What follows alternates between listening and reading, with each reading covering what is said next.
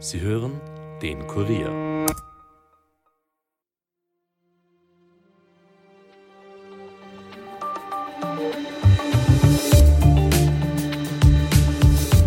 Vergangenen Samstag hat die islamistische Hamas von Gaza aus überraschend einen Terrorangriff auf Israel gestartet. Die harten Kämpfe dauern auch heute noch an. Die Zahlen der Todesopfer auf beiden Seiten werden jeden Tag mehr. Im heutigen Podcast geben wir euch einen Überblick über die Situation. Wir sprechen über die angekündigte Bodenoffensive der israelischen Armee, wie die internationale Staatengemeinschaft derzeit im Konflikt mitmischt und welche neuen Erkenntnisse es mittlerweile dazu gibt, wie die israelische Armee derartig überrascht werden konnte. Wir sprechen aber auch über die Situation der Geiseln, denn am heutigen Mittwoch hat das Außenministerium bekannt gegeben, dass einer der vermissten Österreicher tot aufgefunden wurde. Wie es um die anderen Vermissten und die Geiseln steht, ist derzeit unbekannt. Mein Kollege Armin Arbeiter hat aber kürzlich mit seinem Vater gesprochen, dessen Sohn, Schwiegertochter und Enkelkinder ebenfalls vermisst werden. Einige Anzeichen deuten darauf hin, dass sie als Geiseln genommen und in den Gazastreifen gebracht wurden. Was der Vater des vermissten Sohnes erzählt hat, hört ihr gleich. Mein Name ist Caroline Bartosch. Es ist Mittwoch, der 11. Oktober 2023 und ihr hört den Daily Podcast des Kurier. Herzlich willkommen. Seit Samstag werden jeden Tag die Zahlen der Todesopfer nach oben korrigiert. Laut Angaben des Gesundheitsministeriums in Gaza wurden dort seit Samstag 1055 Menschen getötet, über 5000 sind verletzt worden. In Israel sind durch den Großangriff der terroristischen Hamas bislang mindestens 1200 Menschen ums Leben gekommen. Das hat der Sprecher der israelischen Verteidigungskräfte bekannt gegeben. Bei der überwältigenden Mehrheit der Todesopfer soll es sich um Zivilistinnen und Zivilisten handeln.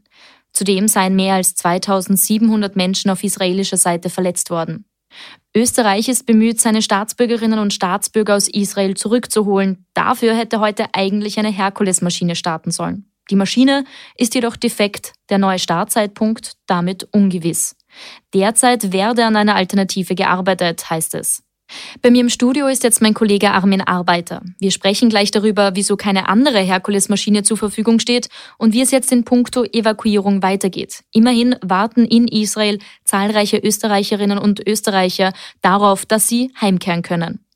Armin gibt uns vor allem auch einen Überblick über die derzeitigen Geschehnisse in Israel und dem Gazastreifen.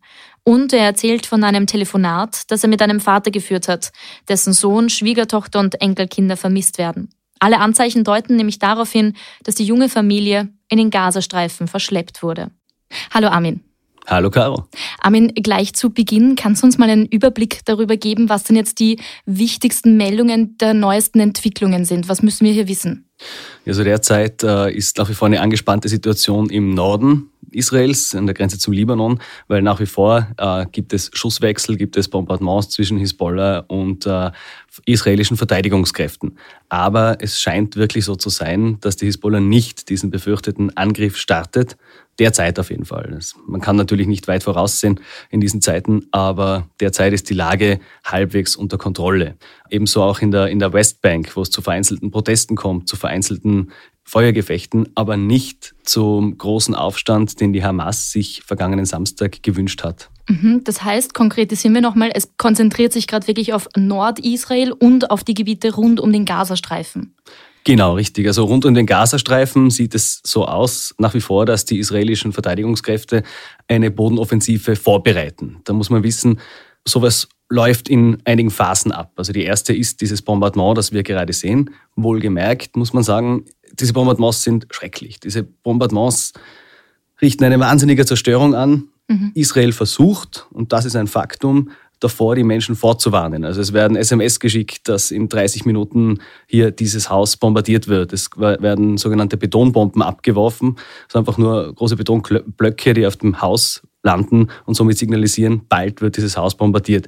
Dennoch, die äh, Todeszahl wird stetig höher.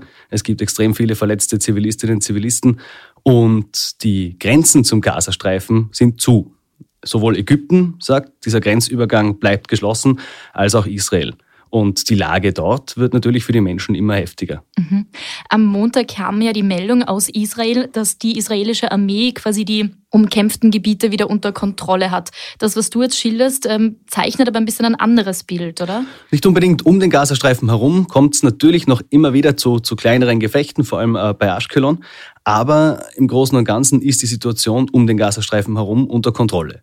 Jetzt wird es eben spannend, das ist ein blödes Wort bei solchen heftigen Vorfällen, aber jetzt wird bald einmal, vermute ich, äh, die israelische Bodenoffensive starten. Also wenn sie tatsächlich die Gebiete, die sie definiert haben als Zielgebiete, niedergebombt haben, werden irgendwann einmal Soldaten hineingehen mit Bulldozern, mit Drohnenüberwachung, mit, mit großen Aufklärungsergebnissen und dennoch wird das einfach ein absolut blutiges Unterfangen. Also der Gazastreifen ist das am dichtesten bebaute Gebiet der Welt und dort einen Ortskampf zu führen, das ist jederzeit äh, ein, ein massives Risiko, sowohl für die Angreifer und non natürlich für die Verteidiger. Also das wird das werden sehr blutige Bilder, die wir zu sehen bekommen werden. Mhm. Die Bilder sind ja jetzt schon mehr als heftig. Du hast es vorher schon beschrieben. Du hast gerade auch schon angesprochen, der Gazastreifen ist wahnsinnig dicht besiedelt. Über zwei Millionen Menschen leben ja dort. Mhm. Ähm, du hast jetzt auch schon gesagt, diese Bodenoffensive läuft in gewissen Stadien ab. Gibt sie einen zeitlichen Horizont, wie das jetzt weitergehen wird? Premierminister Benjamin Netanyahu hat ja auch schon bekannt gegeben, das wird ein langer Krieg werden. Ja, definitiv. Also die Zeiträume, das ist eben fraglich, wann was passiert. Äh, einige Beobachter sagen, man will jetzt den Palästinensern im Gazastreifen die Möglichkeit geben, Druck auf die Hamas auszuüben. Ich glaube, dass das ein, sagen wir mal, naiver Wunsch ist. Das wird eher sich ins Gegenteil verkehren.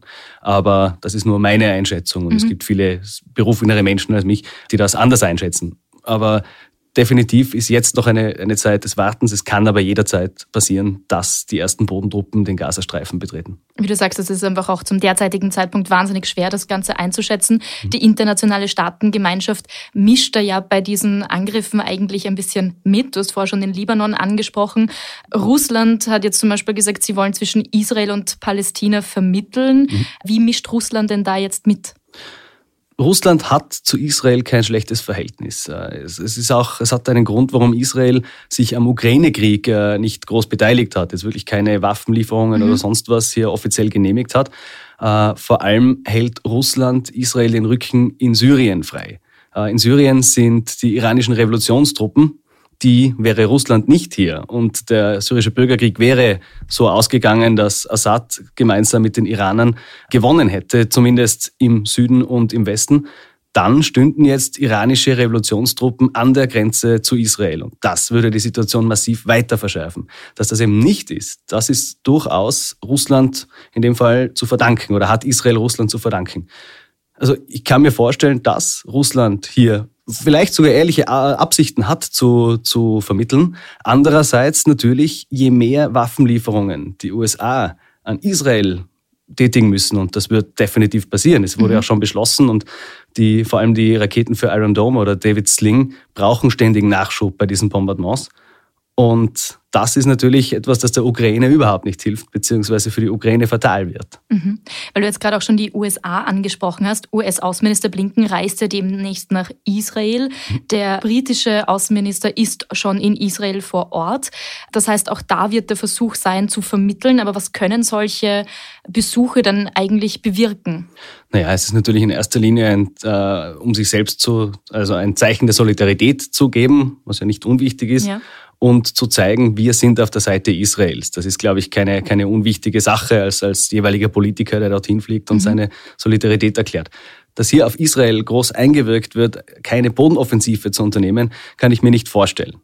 Bei diesen Besuchen wird es wohl auch um einen humanitären Korridor gehen. Also es wird ja gerade von den USA versucht, hier einen humanitären Korridor einrichten zu können aus dem Gazastreifen hinaus. Du hast vorher schon gesagt, ein sehr, sehr dicht besiedeltes Gebiet. Für die Menschen, die im Gazastreifen leben, ist es natürlich ähm, fatal, vor allem auch was die humanitäre Versorgung betrifft.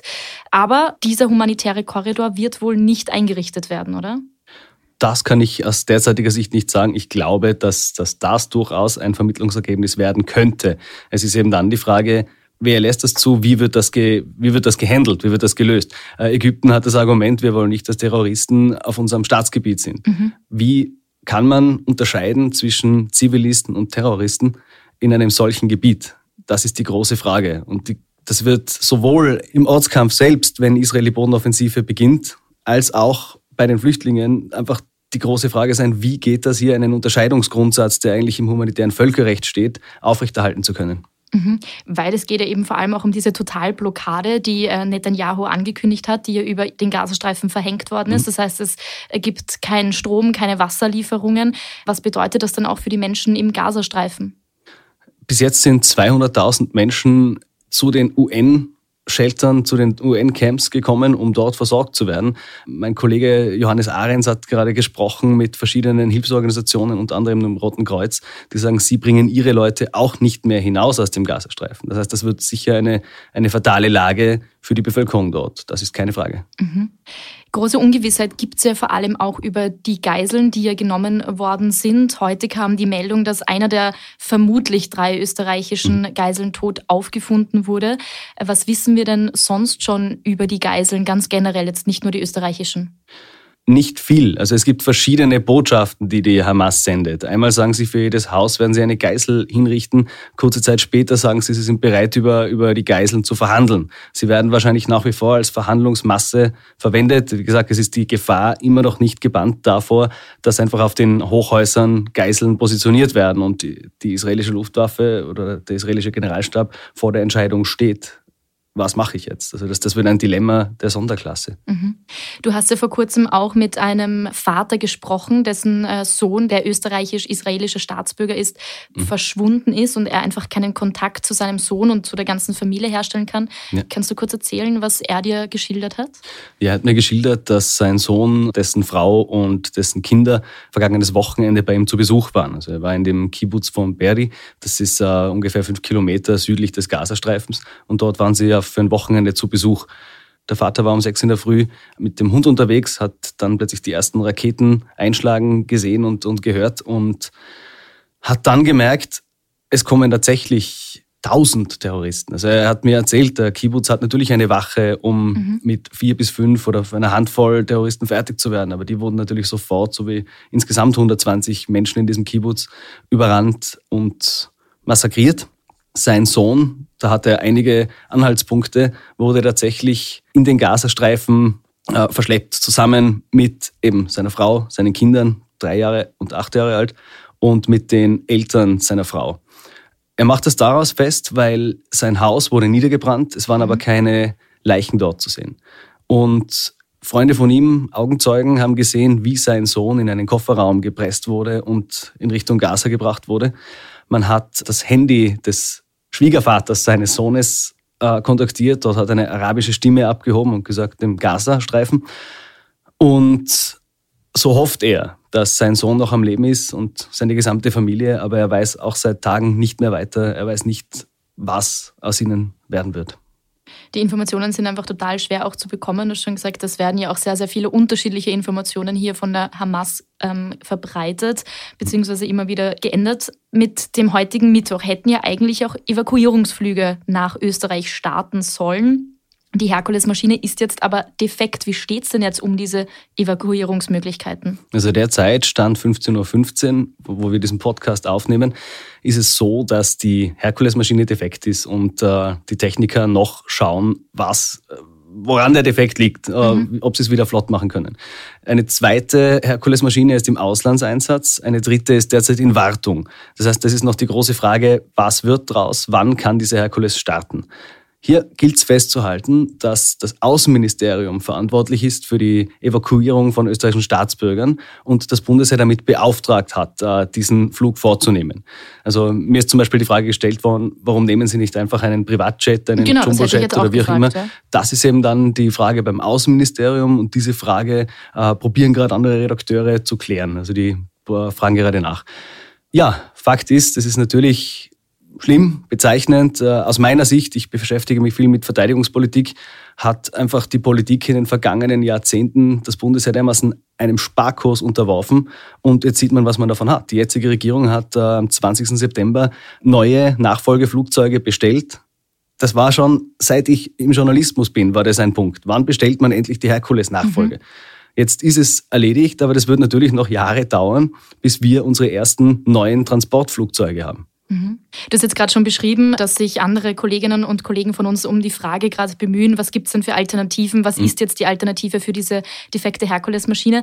Aber vielleicht trotzdem auch die Frage, es ist ja auch nicht ungefährlich, jetzt dort im Luftraum unterwegs zu sein. Dennoch fliegen noch die ein oder andere Linienmaschine ist noch unterwegs, aber mhm. macht sie auch einen Unterschied dann, ob hier ein äh, Linienflugzeug ähm, unterwegs ist am Himmel oder eine Herkules-Maschine vom Bundesheer? Ich glaube, das macht keinen großen Unterschied. Also das hielt ich jetzt für nicht so relevant. Äh, das Bundesheer übrigens, weil man sich auch gefragt hat, warum fliegen die nach Zypern und von da aus nach Tel mhm. Aviv, mhm. das ist einfach ein klassisches Procedure beim österreichischen Bundesheer, dass man sagt, wir wollen so schnell wie möglich ins Krisengebiet die Maschine voll machen, zurückfliegen nach Zypern und so weiter und so fort und nicht diesen viereinhalbstündigen Flug Wien-Tel Aviv die ganze Zeit äh, durchführen. So, das war der, der echt oft geplante oder vorgeübte Plan des Bundesheeres, das vom Außenministerium beauftragt worden ist. Mhm. Trotzdem sitzen jetzt viele Österreicherinnen und Österreicher wahrscheinlich in Tel Aviv am Flughafen fest. Wie sicher oder unsicher ist denn die Situation in Tel Aviv selbst? Es kommt natürlich immer wieder zu Raketenangriffen der Hamas, aber gerade für Raketenangriffe hat sich Israel immer sehr, sehr gut vorbereitet. Es gibt die Abwehrsysteme Iron Dome, es gibt David Sling, es gibt verschiedene Möglichkeiten, Raketen, die tatsächlich auf ein wichtiges Ziel zufliegen, zu stoppen, zu neutralisieren. Und somit ist der Flughafen Tel Aviv aus meiner Sicht unangreifbar. Also mhm. das ist einfach eine Lebensader Israels, die so schnell nicht unterbrochen werden kann. Das heißt, das ist auf jeden Fall mal eine gute Nachricht. Wir haben am Montag hier im Podcast ja schon gesprochen und versucht, ein bisschen einen Überblick über diese Situation zu geben. Und da haben wir auch die Frage besprochen, wie konnte es denn sein, dass die israelische Armee derartig überfallen worden ist? Gibt es hierzu jetzt schon mittlerweile neue Informationen? Ja, das ist nach wie vor die große Frage. Also es kann sehr gut sein, dass man Warnungen nicht ernst genommen hat und sich auf eine ganz andere Art des Konflikts eingestellt hat. Also Wenige hätten gedacht, dass jetzt tatsächlich die Hamas so brutal angreift. Dass das natürlich in der Bevölkerung, in der israelischen Bevölkerung für massiven Unmut sorgt. Also auch der Vater von, von Tal, diesem österreichisch-israelischen Staatsbürger, hat zu mir gesagt, er kann der Regierung nicht mehr vertrauen. Er vertraut der Armee, mhm. aber nicht der Regierung, die die Armee ja eigentlich auch steuern sollte und Befehle erteilen sollte. Und dass die Armee so spät erst dann kam, das wird er der israelischen Regierung nicht verzeihen. Es ist ja auch ein Punkt, der nicht nur von ihm kommt, sondern den ganz viele äußern, ja. dass Premierminister Benjamin Netanyahu zwar jetzt einen, jetzt einen harten Kurs fährt, sowohl sprachlich als auch äh, von dem, was er anordnet, aber mhm. Rückhalt in der Bevölkerung hat er eigentlich ganz und gar nicht mehr. Oder also wie du gesagt hast, Vertrauen in die Regierung das dürfte im Land sehr, sehr, sehr gering sein. Also nach diesem, wenn das alles vorbei ist, und klar, das wird lange dauern, dann ist aus jetziger Sicht diese Regierung am Ende. Mhm. Wir können jetzt natürlich noch nicht sagen, wie das Ganze weitergehen wird. Hast du trotzdem einen ungefähren Ausblick äh, für uns? Was wird jetzt wohl in den äh, nächsten Stunden, Tagen passieren? Es wird weitere Bombardements auf den Gazastreifen geben. Es wird Fotos geben von zerstörten Häusern, von verstaubten Kindern, von Zivilisten, die hilflos sind. Das ist, das ist eine unfassbar heftige Sache und wiederum ein weiteres Kapitel eines Konflikts, der dermaßen verworren und dermaßen hart zu durchblicken ist. Wahrscheinlich ist es unmöglich, das zu durchblicken. Mhm.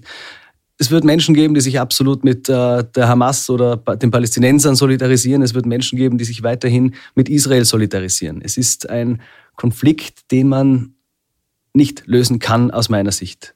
Egal mit wem ich spreche, egal ob mit Professoren oder mit äh, Menschen, die halt mehr aufs Bauchgefühl hören. Niemand kann hier eine tatsächliche Lösung, die im Rahmen einer, einer Menschlichkeit, einer, einer Humanität liegt, bringen. Das ist nicht möglich. Ja, es ist wahnsinnig komplex, du hast es gerade schon gesagt. Gibt es dann eigentlich auch irgendwie Informationen, wie lange die Hamas überhaupt die Möglichkeit hat, diese Härte an Angriff weiterzuführen? Also wie viel Material sie auch wie an, an Waffen und Bomben und Co. haben? Die Hamas hat mit Sicherheit äh, große Arsenale, der, ungefähr 170 Kilometer des Gazastreifens sind untertunnelt, sind mit Bunkern vollgestopft etc. Und die Hamas wird hier einen langen Atem haben, so mhm. oder so. Also auch im Vergleich zu, zu, zu den Möglichkeiten, die Israel hat, also in der, im Verhältnis. Im Verhältnis, wenn man jetzt wirklich auf die Bodenoperation geht, dann braucht die Hamas einen Bruchteil der Waffen, der Munition etc., die Israel braucht, um auch nur einen Häuserblock einzunehmen. Armin, dann sage ich an dieser Stelle vielen Dank für deine Einschätzungen und du wirst uns weiterhin am Laufenden halten. Sehr gerne. Alle Entwicklungen zum Nahostkonflikt könnt ihr auf kurier.at nachlesen. Dort haben wir einen eigenen Reiter eingerichtet, damit ihr alle Infos, Bilder, Videos und Reportagen schnell findet. Heute Nachmittag kam auch noch die Eilmeldung, dass sich Israels Ministerpräsident Benjamin Netanyahu laut israelischen Berichten zufolge mit dem Oppositionspolitiker Benny Gantz auf die Bildung einer Notstandsregierung geeinigt hat. Sobald es dazu mehr Infos gibt, lest ihr auch diese natürlich auf unserem Nahostkonflikt-Channel. Damit war es für heute von uns. Ihr findet diesen und all unsere Podcasts auf Spotify, Apple Podcasts und überall, wo es sonst Podcasts zum Hören gibt. Wir freuen uns, wenn ihr sie dort abonniert und hinterlasst uns auch gerne eine Bewertung. Ton und Schnitt von Dominik Kanzian, produziert von Elias Nadmesnik. Mein Name ist Caroline Bartosch. Ich wünsche euch einen schönen Mittwochabend und hört doch auch morgen wieder rein. Bis bald.